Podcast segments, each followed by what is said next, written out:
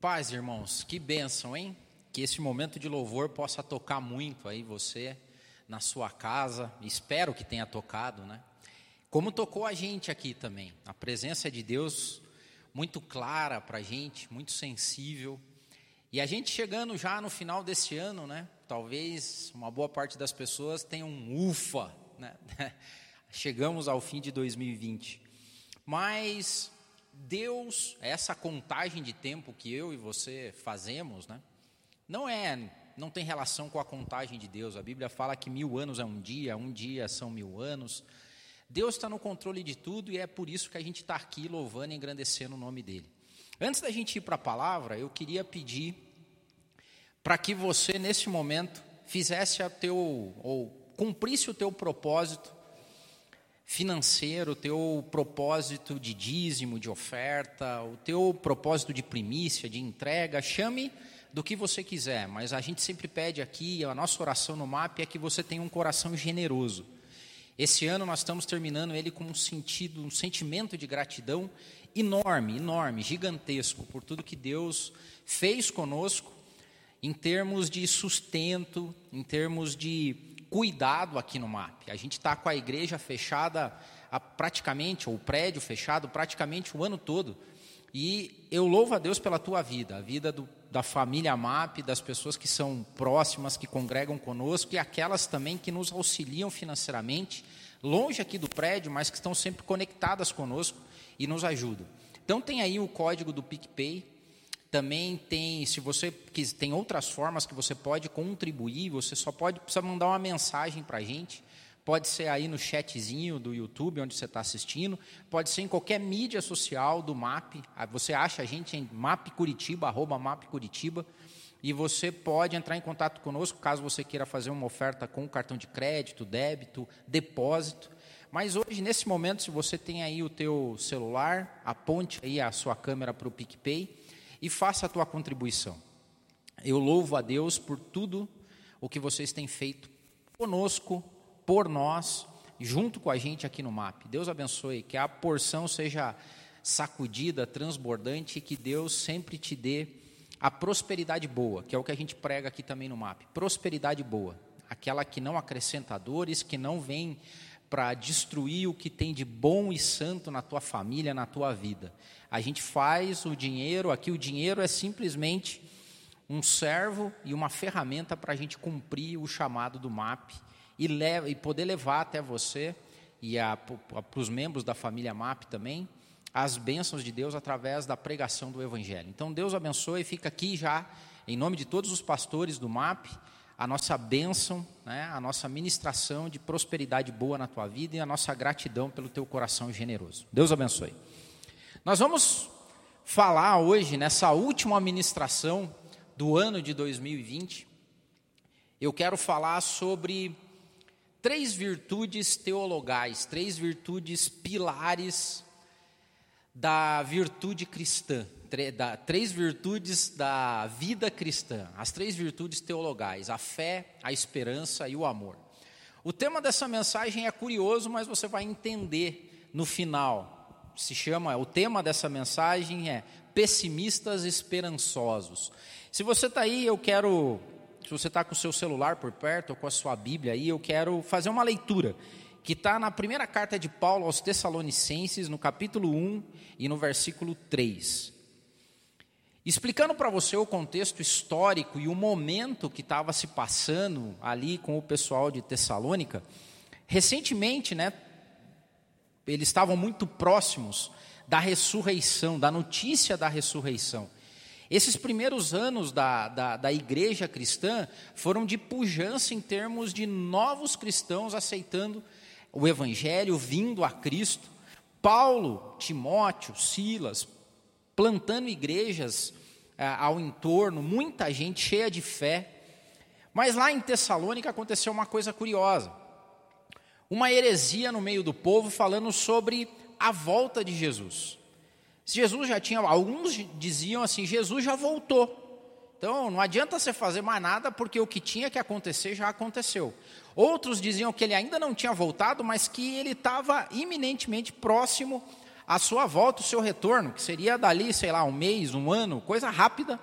E essas pessoas colocaram na cabeça que não precisava fazer mais nada, que estava tudo resolvido, não precisava trabalhar, não precisava se preocupar, que não adiantava fazer nenhum projeto humano, nem não ter nenhum sonho, porque Jesus ou já tinha voltado ou ia voltar recentemente. E quando você lê a carta de Paulo aos Tessalonicenses, é uma carta que tem muito como centro a volta de Jesus Cristo, a segunda vinda de Cristo. Então eu vou ler com você. 1 Tessalonicenses, capítulo 1, versículo 3, Paulo diz assim para aquele pessoal: Lembramos continuamente diante de nosso Deus e Pai o que vocês têm demonstrado. E olha o que, que eles tinham demonstrado: o trabalho que resulta da fé, o esforço motivado pelo amor e a perseverança proveniente da esperança em nosso Senhor Jesus Cristo. A ideia que eu queria trazer aqui para vocês e o tema central, assim como Paulo falava aos Tessalonicenses, é como que o cristão encara a vida, encara o mundo, encara a sua passagem por esse mundo sobre a perspectiva do retorno de Jesus Cristo. Como que nós cristãos a, a gente lida com essa informação de que Jesus vai voltar?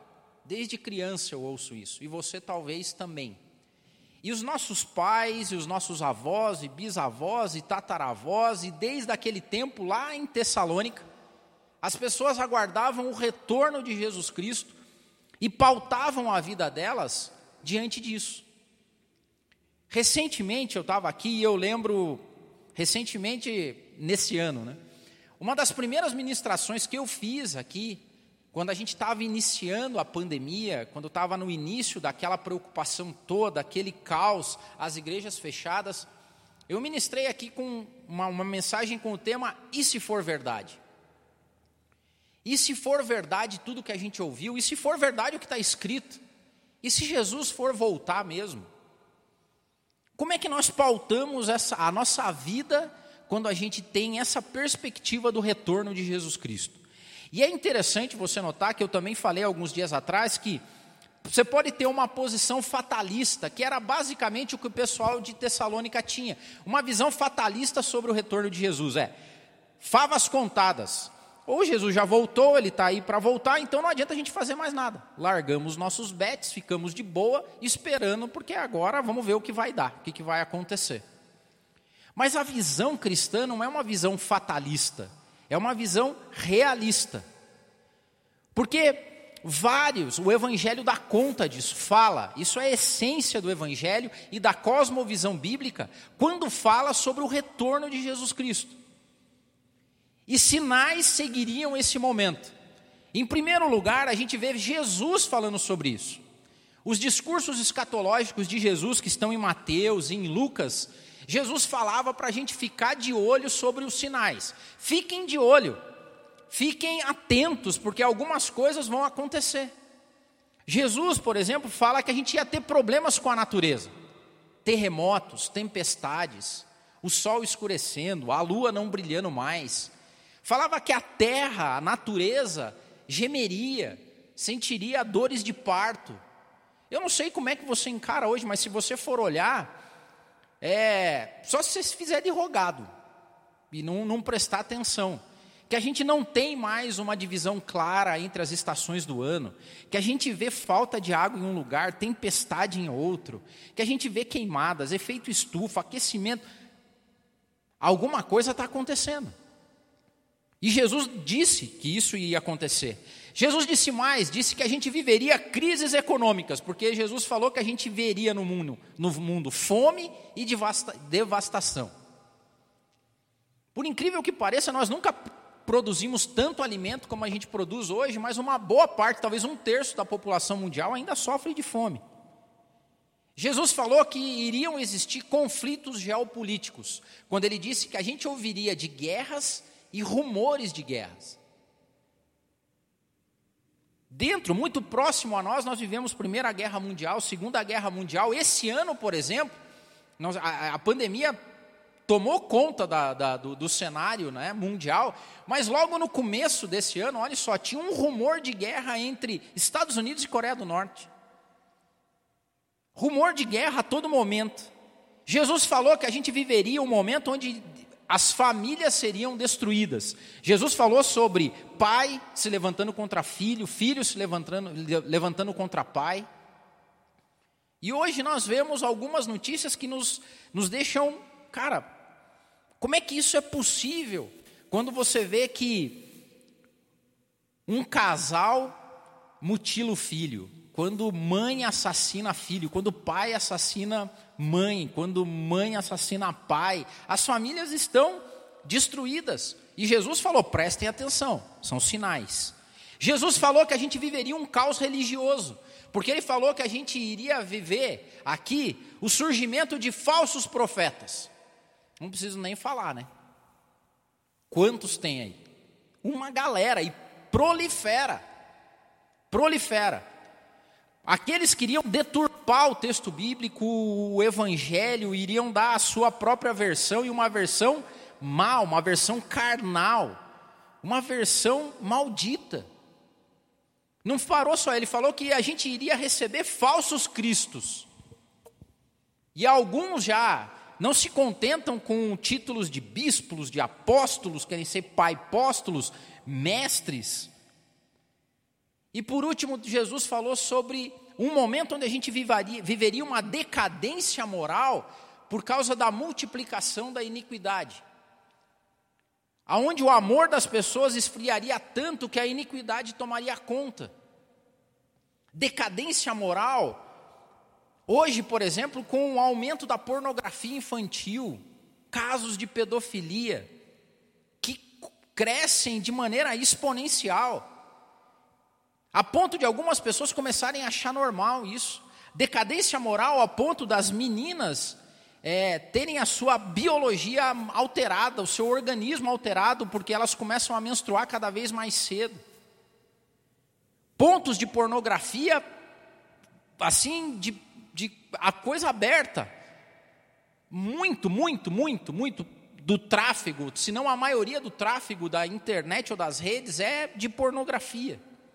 E Jesus disse: Olha, esses serão os sinais que vocês verão acontecendo no mundo. Não ficou só aí, Paulo disse também. Jesus foi, ressuscitou, foi assunto aos céus, e os seus discípulos vieram depois. E daí Paulo, Paulo escrevendo a Timóteo, diz o seguinte: fala, Timóteo, sabe, porém, isso, que nos últimos dias sobrevirão tempos trabalhosos, porque haverá homens amantes de si mesmos, avarentos, presunçosos, soberbos, blasfemos, desobedientes a pais e mães, ingratos, profanos, sem afeto natural, irreconciliáveis, caluniadores, incontinentes, cruéis, sem amor para com os bons, traidores, obstinados, orgulhosos, mais amigos dos deleites do que amigos de Deus, tendo aparência de piedade, mas negando a eficácia dela. Destes afasta-te. Sabe uma coisa que aconteceu quando Paulo dizia essas coisas? As pessoas acusavam Paulo de ser um inimigo da raça humana. Eles olhavam e falavam assim: esses apóstolos, esses discípulos, eles não gostam dos homens. Porque eles ficam falando de coisas que vão vir, que vão acontecer e que nós somos maus, que o pecado está dentro da gente. Eles não gostam da gente. Parece muito com o que está acontecendo hoje. Não foi só Paulo, Pedro também. Segundo a Pedro, Pedro vem falando sobre esses últimos dias. E ele diz o seguinte: Mas o dia do Senhor virá como ladrão de noite, no qual os céus passarão com grande estrondo, e os elementos ardendo se desfarão, e a terra e as obras que nela há se queimarão. Havendo, pois, de perecer todas essas coisas, que pessoas vos convém serem santo trato e piedade, aguardando e apressando-vos para a vinda do dia do Deus, de Deus, em que os céus em fogo se desfarão e os elementos ardendo se fundirão. E ele termina dizendo: "Mas nós, segundo a sua promessa, aguardamos novos céus e nova terra em que habita a justiça. Por isso, amados, aguardando estas coisas, procurai que dele sejais achados imaculados e irrepreensíveis em paz. Quando a gente fala essas coisas, nós que somos cristãos, quando a gente começa a falar sobre para onde o mundo está indo, o que, que foi avisado e o que foi deixado escrito na palavra de Deus e no Evangelho do que seria o final dos tempos, como é que as pessoas nos encaram? E eu acho que a grande parte delas devem olhar para a gente e falar assim: é um bando de pessimista. Assim como olhavam para Paulo, inimigos da raça humana, pessimistas. E eu estou aqui para dizer para você que um bom cristão é pessimista mesmo. Eu acho que o grande problema, um dos grandes problemas com a deterioração do Evangelho e da mensagem de Deus nos últimos dias é o otimismo. São as pessoas que têm otimismo na raça humana, são otimistas com o mundo, acreditam que as coisas vão melhorar e que nós vamos viver o céu na terra. Esses cristãos otimistas, me perdoem, não têm relação com o que foi dito com a Bíblia e não tem relação e nem link, nem conexão com o que Jesus deixou escrito, com o que Paulo falou, com o que João falou, com o que Pedro falou e o, como a tradição do Evangelho vem sendo colocada ao longo do tempo. Porque nós, cristãos, nós não somos otimistas. Você fala, pô, Adeildo, agora você estragou. Você sabe o que, que nós somos? Nós somos um bando de pessimistas esperançosos. E é sobre isso que eu quero falar com você. Sabe por quê? Porque quando eu leio aquele texto de Lamentações, porque Jeremias via um estado de coisas talvez caótica como a gente, caóticas como a gente vê hoje. E quando Jeremias vai dizer a Deus nas suas lamentações, ele fala o seguinte lá no, no capítulo 3, né? Portanto, eu me lembro bem disso tudo e a minha alma desfalece dentro de mim pessimista, pessimista, lamentando as coisas que acontecem, mas ele fala assim: todavia, eu trago a memória, ou seja, eu me lembro daquilo que pode me dar esperança. Eu não vejo no texto de Jeremias, eu, me, eu trago à memória aquilo que me deixa otimista. Não fala isso. O que Jeremias fala, eu trago aquilo, eu trago à memória aquilo que pode me trazer esperança, não otimismo. Ele continua: Digo a mim mesmo: a minha porção é o Senhor, portanto nele porei a minha esperança. Ele não falou, não vou colocar meu otimismo em Jesus, mas esperança. Pessimistas esperançosos, esses somos nós. Porque como é que se portam esses pessimistas esperançosos? E é, a, é o recado de Paulo à igreja de Tessalônica. Vou ler de novo o que eu li. 1 Tessalonicenses 1 e 3, Paulo lembra três virtudes cristãos, cristãs que formam os pessimistas esperançosos. Ele diz o seguinte: lembramos continuamente diante de nosso Deus e Pai o que vocês têm demonstrado. O que, que vocês têm feito?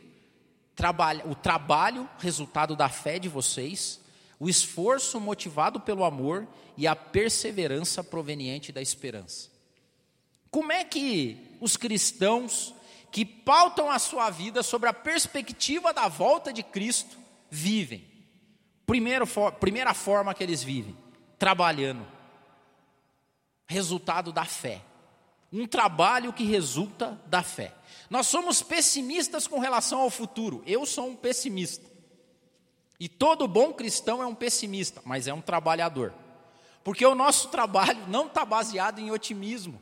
A gente não trabalha acreditando que o mundo vai ser melhor. A gente trabalha acreditando que esse mundo vai ser redimido através de Jesus Cristo, e é a nossa fé que faz a gente trabalhar como se a gente desse um relance, uma van premier, premier do que vai acontecer quando o reino for instaurado. Mas não esse reino aqui, não esse reino terreno, o reino de Cristo. Olha só, é nessa carta que Paulo escreve aos Tessalonicenses assim: ele diz o seguinte para eles: Quando ainda estávamos com vocês, nós lhe ordenamos isto: se alguém não quiser trabalhar, que não coma também. Porque a gente ouviu que tem alguns no meio de vocês que estão ociosos, preguiçosos, não trabalham, mas ao, ao invés disso ficam se intrometendo na vida alheia. A tais pessoas nós ordenamos e exortamos no Senhor Jesus Cristo que trabalhem tranquilamente, comam do seu próprio pão Quanto a vocês, irmãos, nunca cansem de fazer o bem. Nenhum cristão genuíno é vagabundo, mas não é otimista. Você, você pode, você, você vai entender o que eu quero dizer. O verdadeiro cristão, ele é pessimista em relação ao mundo achar a solução pelo próprio mundo. Nós não acreditamos que o homem encontra salvação em si próprio. Nós não acreditamos que é o trabalho humano que vai restaurar o mundo. Nós não acreditamos que, por mais que a gente vote, por mais que a gente tenha presidente cristão, por mais que a gente pregue o evangelho no mundo todo, esse mundo vai melhorar. Por quê? Porque o que foi dito por Jesus, por Paulo, por Pedro, por João, o que está constante na palavra de Deus é que as coisas vão se deteriorar, porque a entrada do pecado no mundo causou a destruição. Daí você fala, então, Adeildo, eu vou fazer como os, os tessalônicos lá fizeram também, os tessalonicenses. Eu vou pegar e largar os bets, já que não tem jeito. Aí Paulo fala assim: negativo, negativo. Não é essa a lógica. Nós trabalhamos. Por quê? Porque esse mundo produz fome, produz destruição, injustiça, ganância, maldade, doenças, desespero. E o que, que os cristãos fazem? Trabalham contra essas coisas. Porque nós já fomos redimidos. E nós somos embaixadores de um novo reino.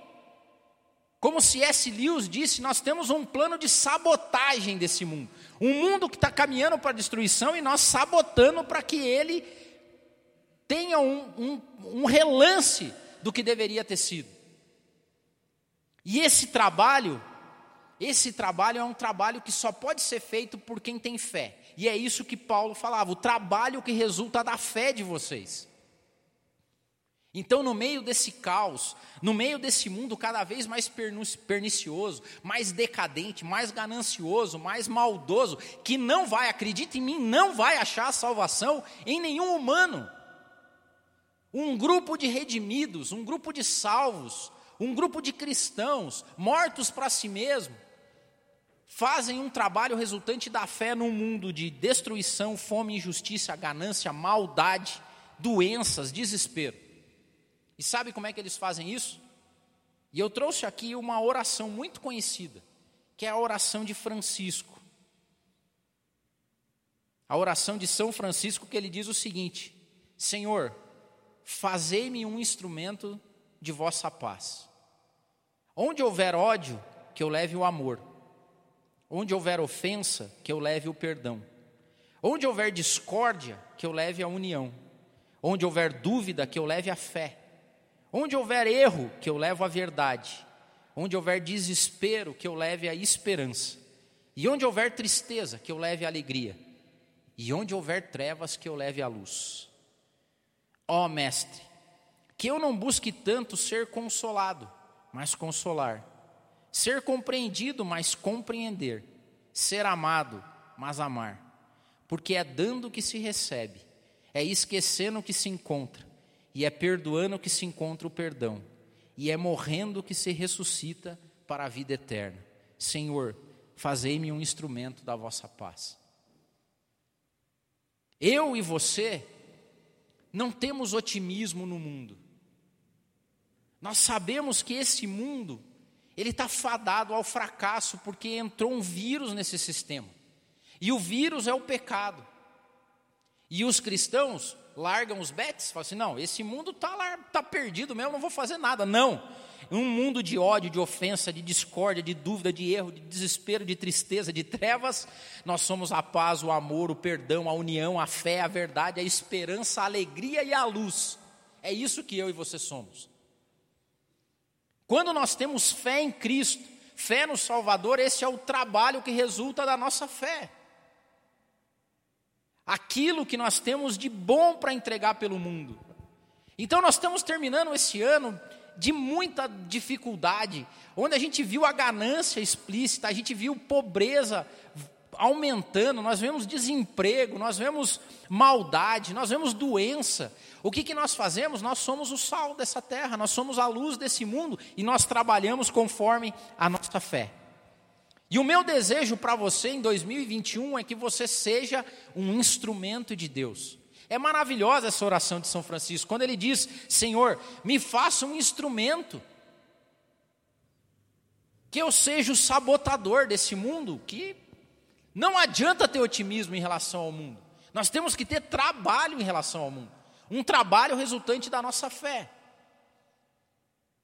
E há aqui, talvez, o que Sendo mais prático, o que Paulo falava era dos preguiçosos e vagabundos que estavam no meio de uma comunidade que vendia as posses, que dividia tudo entre si. Hoje nós temos preguiçosos de fé. Os preguiçosos da fé é aqueles que olham o mundo, falam, e a gente, eu conheço um monte de gente que fala assim: ah, esse mundo aí não tem jeito mesmo, está acabado. E é verdade, não tem jeito mesmo. Não vai ter jeito. Só que nós somos pessimistas esperançosos. Então nós trabalhamos Segunda coisa, Paulo fala o seguinte: olha, eu louvo a Deus e eu lembro, porque o trabalho que resulta da fé de vocês, e eu lembro também do esforço que vocês têm motivados pelo amor, fé e amor. 1 João 4,15, João diz o seguinte: ó, se alguém confessa publicamente que Jesus é o Filho de Deus, Deus permanece nele e ele em Deus. Assim nós conhecemos o amor de, que Deus tem por nós e confiamos nesse amor. Deus é amor. Todo aquele que permanece no amor permanece em Deus e Deus nele. Dessa forma, o amor está aperfeiçoado entre nós, para que no dia do juízo tenhamos confiança, porque neste mundo somos como ele. E João diz mais: no amor não há medo. No amor não há medo. Pelo contrário, o perfeito amor expulsa o medo, porque o medo supõe castigo. Aquele que tem medo não está aperfeiçoado no amor. Nós o amamos porque ele nos amou primeiro. Só que também quando a gente vai ver o discurso de Jesus, escatológico, Jesus diz o seguinte: olha, fiquem espertos. Jesus não falou assim, claro. Mas está escrito: devido ao aumento da maldade, o amor de muitos esfriará, mas aquele que perseverar até o fim será salvo. O que, que acontecia lá no meio dos irmãos em Tessalônica. Tinham irmãos que eram esforçados no amor. E é o esforço no amor que nos leva a perseverar na igreja. É o amor a Deus e é o amor, porque Ele nos amou primeiro, que nos leva ao esforço da oração, que nos leva ao esforço do jejum, que nos leva ao esforço de leitura bíblica, da gente meditar na palavra de Deus, porque o nosso futuro como cristãos não vai ser fácil. Nós vamos ser cada dia mais, cada dia mais, os nossos princípios, valores, vão começar a ser pressionados por um mundo que está indo para a destruição. Esse mundo previsto por Jesus, por Paulo, por Pedro, por João, esse é o mundo que está sendo encurralado. Nós, os cristãos, vamos ficar encurralados através dos nossos princípios e valores. E nós só vamos conseguir continuar se a gente mantiver o amor a Deus o amor à causa, o amor verdadeiro, o amor genuíno, esse amor que preserva, que faz com que a gente se esforce. O ponto é que o amor de quase todos vai esfriar. Eu estou preocupado, muito preocupado com o pós-pandemia e o amor dos cristãos. Porque práticas espirituais, como a gente vê aqui, necessitam força. E era isso que Paulo falava aos Tessalonicenses. Eu vejo o esforço de vocês motivado pelo amor que vocês têm ao Evangelho, pelo amor que vocês têm a Cristo. O amor é o combustível da igreja, é o combustível do cristão. A gente se esforça, porque não é fácil. O fácil é a gente largar a mão, o fácil é a gente esquecer, o fácil é a gente não orar mais, o fácil é, o fácil é a gente não cultuar mais. O fácil é a gente deixar tudo isso. Agora, a motivação nossa, ela vem através do amor. De olhar as coisas como elas são e entender a obra redentora de Jesus Cristo, entregar sua vida e falar assim: Senhor, eu te amo. E o meu amor pelo Senhor é verdadeiro. E isso quer dizer que eu vou me esforçar a todo momento. E é necessário esforço, porque Jesus, quando vai orar no Getsemane, sabendo a angústia que ele iria passar, com toda a angústia e o sofrimento, ele vai orar. E o que, que os discípulos fazem? Dormem. Porque é preciso esforço para se manter acordado. É preciso esforço, amor, carinho para se manter orando, para se manter lendo a Bíblia, para se manter fiel a uma comunidade. É preciso esforço para aguentar o problema do meu irmão, que me choca, me abala, que me constrange, que me atrapalha. É preciso amor para isso. O amor deve ser a nossa única motivação. O motivo do esforço é, como disse ali, bem disse João, nós amamos a Deus, nós amamos a Cristo porque Ele nos amou primeiro. Fé que resulta em trabalho, amor que resulta em esforço. E por último, Paulo diz o seguinte: a perseverança proveniente, a perseverança proveniente da esperança. E aqui talvez seja o ponto central da minha mensagem para você e para o seu 2021 e para tudo que venha na sua vida. Esperança é o sentimento de quem vê como possível a realização de alguma coisa. Cristãos têm esperança na redenção. Cristãos têm esperança na volta de Jesus Cristo. Eu não sei se você é viu, mas todo final de ano o Porta dos Fundos tem o seu especial de Natal. E esse ano foi uma, uma sátira e uma provocação assintosa e direta com relação à volta de Jesus Cristo. Fábio Porchat fez um vídeo falando sobre, é, o, é um videoclipe extremamente herético, cheio de piadolas, dizendo que ele não volta não. Nós estamos a todo momento, e a gente vai ouvir isso cada vez mais. Quando eu vejo um, essa situação, eu falo assim, cara, o meu pessimismo está certo. Mas a minha esperança continua inabalável. Porque aqueles que são esperançosos, eles esperam por algo. Nós não somos otimistas, nós somos esperançosos. Eu vou ler para você alguns textos bíblicos que falam de esperança. Paulo, escrevendo aos Romanos, diz o seguinte: Ora, o Deus de esperança vos encha de todo gozo e paz em crença, para que abundeis em esperança pela virtude do Espírito Santo. Paulo, escrevendo aos Efésios, diz o seguinte: Tendo iluminados os olhos do vosso entendimento, para que vocês saibam qual seja a esperança do chamado de vocês e quais as riquezas da glória da sua herança nos santos. Carta Tito diz o seguinte: Ele o fez a fim de que, justificados por sua graça, nos tornemos seus herdeiros, tendo esperança da vida eterna. Olha o que, que Pedro diz: Bendito seja o Deus e Pai de nosso Senhor Jesus Cristo que, segundo a sua grande misericórdia, nos gerou de novo para uma viva esperança, pela ressurreição de Jesus Cristo dentre os mortos, para uma herança incorruptível, incontaminável e que não se pode murchar, guardada nos céus para vocês. Paulo também escrevendo aos Romanos, é maravilhoso. Quando você vai para a Bíblia e você começa a beber de esperança, você como, olha só o que Paulo disse aos Romanos: porque em esperança vocês foram salvos. Ora, a esperança que se vê não é esperança, porque como pode alguém ver alguma coisa que espera?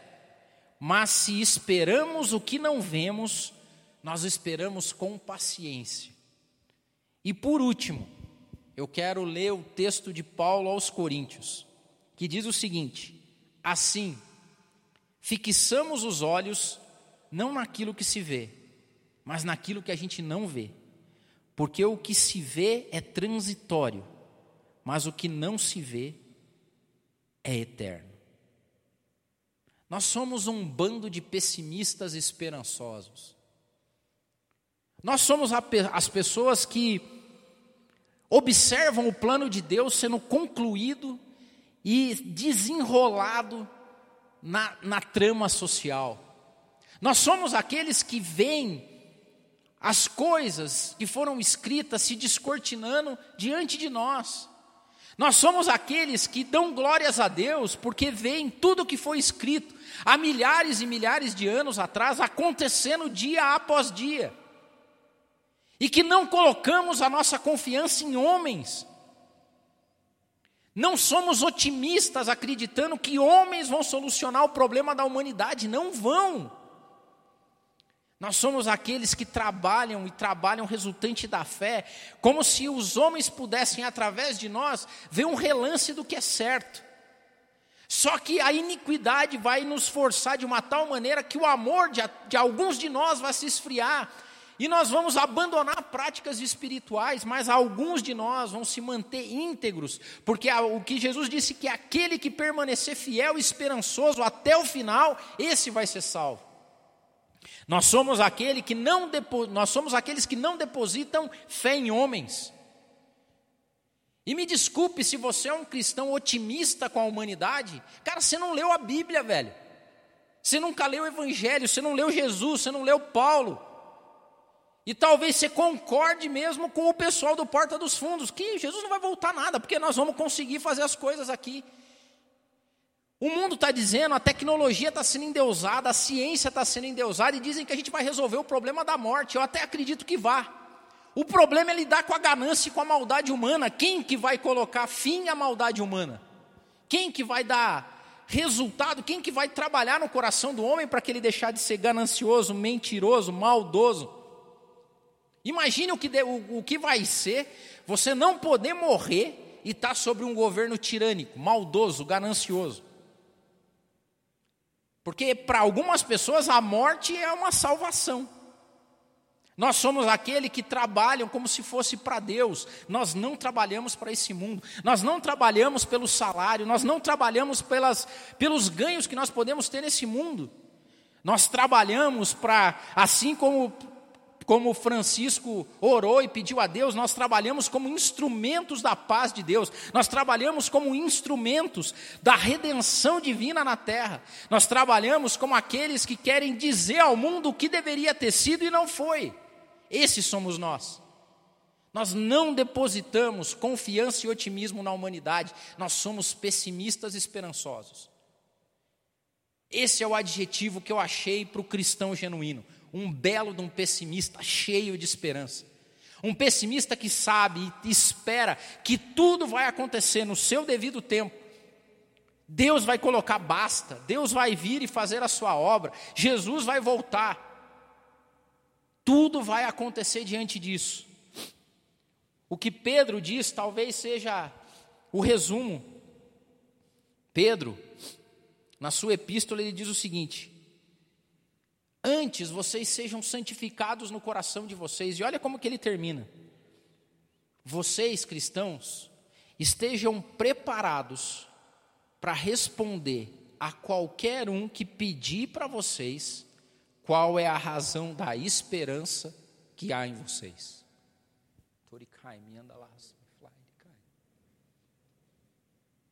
Essa é a palavra de Pedro, essa é a palavra que serve para mim e para você. Olhe, vocês estejam preparados, estejam preparados para responder para qualquer um que perguntar qual é a razão da esperança de vocês.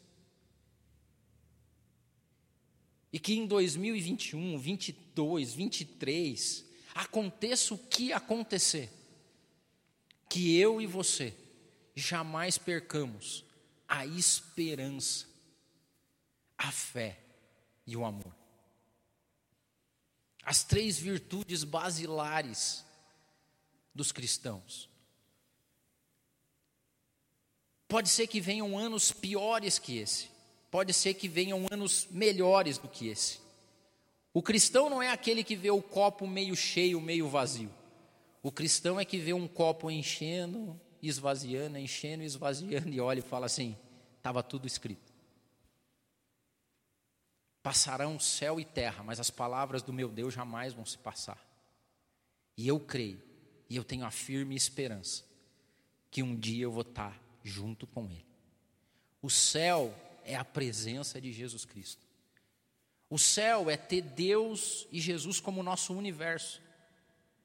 Em tudo que nós somos, temos, possuímos, fazemos, que Jesus, a esperança, a fé e o amor dos cristãos nos envolvam e que a gente vive dentro, dentro dessa, desse universo chamado Jesus Cristo, desse universo chamado esperança, de redenção, esperança de volta. Os meus votos, a minha oração, é que você comece 2021, mas com muita esperança, mas com muita esperança, não otimismo, esperança. Como é que eu estou começando 2021? É, com muito pessimismo, mas carregado de esperança, mas muita esperança. E qualquer um que me perguntar qual é a razão da tua esperança, Adeildo, e eu vou falar assim: a razão da minha esperança se chama Jesus Cristo, que não é homem para que minta. E eu continuo esperando. E eu faço votos que você também esteja esperando.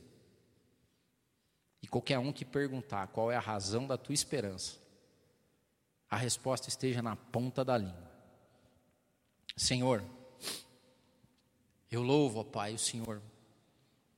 Eu te louvo, meu Pai.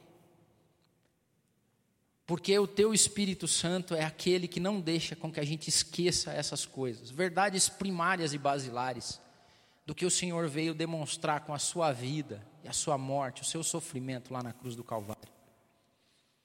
Eu rogo a Deus amado, que o Senhor continue nos mantendo assim, pessimistas e esperançosos. Que o Senhor me livre do otimismo, que o Senhor me livre da fé na humanidade, que o Senhor me livre da fé no homem, que o Senhor me livre da fé em mim mesmo, que a gente cada vez mais se diminua, ó Deus amado, e que a gente olhe tudo isso que acontece como um copo se enchendo, se esvaziando, transbordando, com água, sem água. Nós não enxergamos o copo nem meio cheio, nem meio vazio, ó Pai. Nós enxergamos a história toda se desenrolando diante de nós. Nós vemos o cumprimento das profecias e das palavras que foram deixadas pelo Senhor, pelos seus apóstolos, pelos discípulos, pelos irmãos que vieram depois, por aqueles que vieram antes de nós, ó Pai, pelos nossos tataravós, bisavós, por aqueles que morreram e mantiveram firme a esperança de um dia estar com o Senhor. E que o seu amor, ó Pai, verdadeiro, esse amor genuíno que nós temos pelo Evangelho, e teu amor por nós, tire de nós todo medo, toda preocupação. E que esse ano que se inicia, ó Pai, seja um ano de esperanças renovadas. Esperanças renovadas. Esperanças renovadas esperanças renovadas. Que nós, os pessimistas esperançosos, se encontrem, ó Pai, um dia. É o que nós, é o que nós aguardamos, em nome de Jesus. Amém. Deus abençoe.